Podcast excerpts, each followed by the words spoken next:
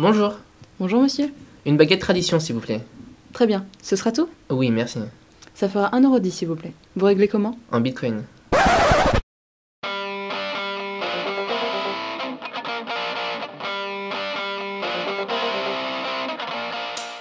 Cette situation ne vous paraît pas encore habituelle? C'est normal, mais elle pourrait le devenir de plus en plus dans les prochaines années. Je suis Maxime, vous êtes sur la web radio Isen et c'est l'heure de la chronique 2.0. Aujourd'hui, au programme la crypto-monnaie. Entre minage et utilisation, focus sur une mystérieuse monnaie dont vous n'avez pas fini d'entendre parler. Encadrée par un flou juridique pesant, cette monnaie ne cesse de faire des émules dans le système actuel. Souvent évoquée comme un sujet très technique et peu connu, la crypto-monnaie peut parfois effrayer, notre but aujourd'hui est donc de rendre ce sujet 2.0 compréhensible par tous, en vous apportant les clés nécessaires à la découverte de ce projet, promis à un futur glorieux. Vous aurez durant cet audio le plaisir d'entendre Monsieur Montero, professeur en informatique à l'ISEN Nantes et adepte des crypto-monnaies. Il éclairera le sujet de part de son expertise, mais également par son expérience sur les monnaies virtuelles. Avant de rentrer dans le monde de la crypto-monnaie, nous avons créé une définition sur mesure afin de vous faciliter la compréhension de l'audio. La crypto-monnaie est une monnaie 100% électronique et décentralisée, c'est-à-dire qu'il n'y a pas de banque centrale. Sa valeur est la même que les monnaies que nous utilisons au quotidien, mais celle-ci est virtuelle, c'est-à-dire ni pièce ni billet. C'est un modèle de paiement électronique de pair à pair, c'est-à-dire d'individu à individu, permettant de s'envoyer facilement de l'argent. Les crypto-monnaies possèdent donc plusieurs avantages. Dans un premier temps, elles limitent les intermédiaires comme les banques et permettent donc une réduction des frais. Elles peuvent également être utilisées dans le monde entier et entre les différents utilisateurs des différents pays. Finalement, elles peuvent permettre l'anonymat des transactions. Face à cela, les crypto-monnaies possèdent également différents inconvénients. Tout d'abord, elles peuvent être proscrites dans certains pays et même dépourvues de cadre juridique. De plus, leur valeur n'est pas régulée par une banque centrale, ce qui fait que leur cours n'est pas nécessairement stable. Enfin, elles font face à un lobby bancaire et financier qui ne les soutient pas, mais au contraire les attaque. Fort de ces deux définitions, nous allons enchaîner avec la découverte de l'utilisation qui en est faite de cette monnaie. Il est donc indispensable de parler technologie. Nous verrons également les aspects économiques qu'engendre cette technologie, de ses enjeux jusqu'aux différents marchés de la crypto-monnaie, épaulés par notre professeur en informatique. Et pour finir, l'aspect juridique. Comment la crypto-monnaie est encadrée actuellement, comment elle devrait l'être dans le futur, et comment elle bouleversera les relations internationales? Pour commencer, qu'en est-il de la blockchain, technologie de la crypto-monnaie? Une crypto-monnaie, c'est une monnaie digitale, si on veut dire comme ça. Bah, une monnaie qui habite dans, dans Internet, dans les réseaux, où tout le monde peut quand même contrôler les transactions et tout. Et ça permet éventuellement de faire des paiements n'importe où sans passer par un état central comme une banque, etc. La blockchain, comme le nom le dit, c'est une chaîne de blocs où il y a toutes les transactions qui sont passées avec euh, cette crypto-monnaie. En fait. C'est le ledger qui garde trace de tout ce qui s'est passé dès le début de la création à aujourd'hui personne ne peut le changer. C'est immodifiable, immutable. Bon, concrètement, ce qu'il nous dit ici, c'est qu'il faut imaginer une chaîne de blocs qui sont reliés entre eux et où chaque bloc contient une liste des transactions. Les utilisateurs sont tous synchronisés instantanément sur l'état de la chaîne et possèdent une copie à l'identique. Les transactions sont donc émises par ces utilisateurs et sont reliées d'utilisateur en utilisateur. De nouvelles opportunités sont donc proposées aux utilisateurs, comme le minage qui permet de participer à la sécurité du réseau, en effet, c'est une activité rémunérée par le système et qui permet de gagner de l'argent en échange de temps de calcul. Les mineurs collectent un certain nombre de transactions, vérifient leur validité et forment des blocs. Une fois ces blocs formés, ils sont ajoutés à la blockchain quand le mineur a produit sa preuve de travail. Il est également possible de jouer au trader en échangeant les crypto-monnaies entre elles selon un cours qui est variable mais indépendant, et on peut donc essayer de faire du bénéfice. Enfin, on peut également dépenser cet argent sur divers sites internet ou dans des boutiques proposant ce service. Cependant, ça reste assez limité en France notamment. Notre intervenant réalise ces trois actions. Je vais donc vous laisser l'écouter afin qu'il nous parle de sa découverte des crypto-monnaies et plus précisément de son utilisation. Première fois que j'ai entendu parler, c'était en Argentine pendant mes études. C'était en 2010-2011.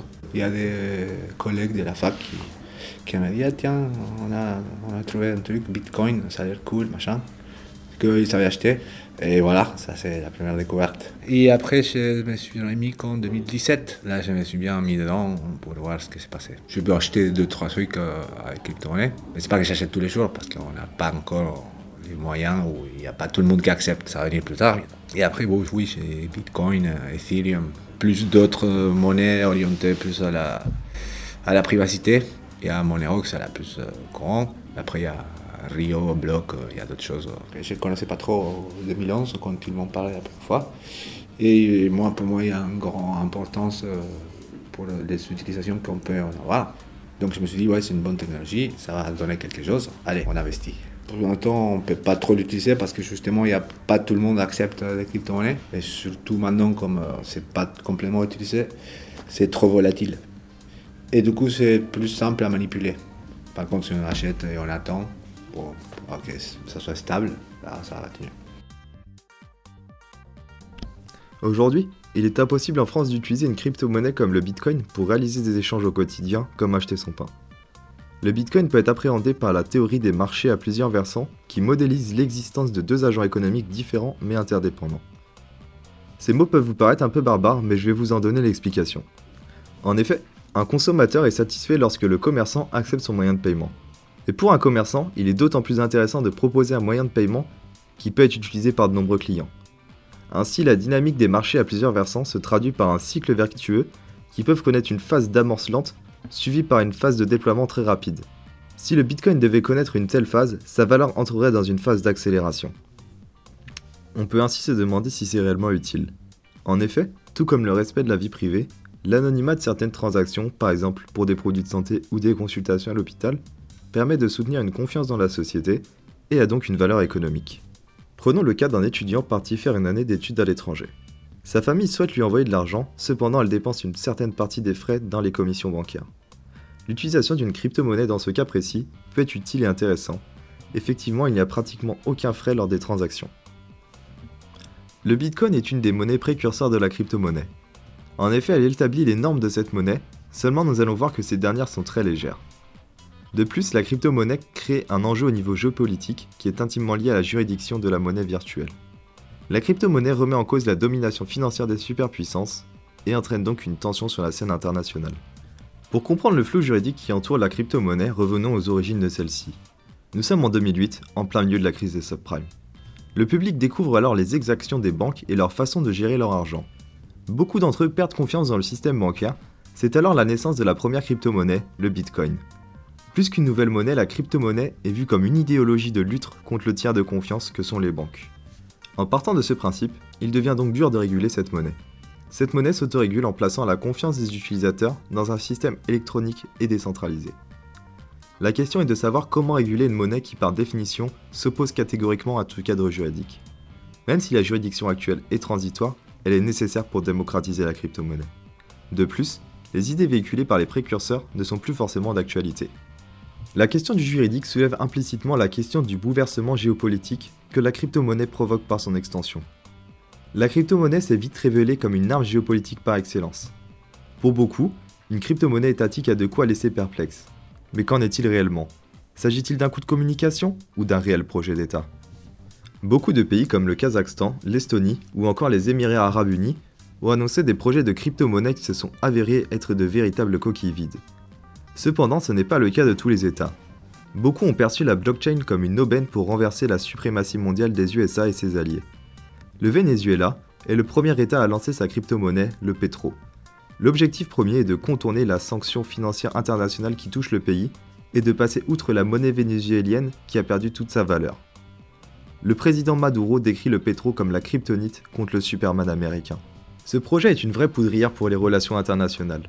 L'implication du Kremlin est plus qu'officieuse dans l'élaboration du projet, et lorsque les États-Unis ont interdit à leurs ressortissants d'utiliser le pétro, la Russie s'est dévouée à aider le Venezuela. Le projet vénézuélien a agité la sphère internationale et a donné des idées à d'autres, notamment à l'Iran qui s'apprête à lancer une crypto-monnaie en collaboration avec la Russie. Cette annonce vient par ailleurs la veille d'un retour des sanctions financières annoncées par les USA. Moscou, également ciblé par des sanctions occidentales, rassemblerait des alliés dans l'optique de sortir un crypto-rouble courant 2019. Sans oublier la Chine dont le président a qualifié la blockchain de nouvelle révolution technologique. Toutes ces différentes nouveautés laissent penser que l'on assiste au début d'un nouvel ordre mondial financier. Celui-ci tendrait à remplacer l'ordre actuel du dollar et des États-Unis mis en place depuis les accords de Bretton Woods. Que restera-t-il de la suprématie occidentale si les puissances émergentes arrivent à contourner les sanctions et remplacer le modèle financier et bancaire actuel?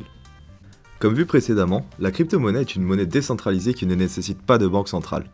Popularisée en 2009 par le Bitcoin, elle n'a cessé de prendre de l'ampleur en multipliant notamment son cours par 10 lors des trois dernières années. Un Bitcoin valait 0,001 dollar en 2009 et vaut aujourd'hui environ 7000 dollars. En France, les principaux enjeux sont économiques.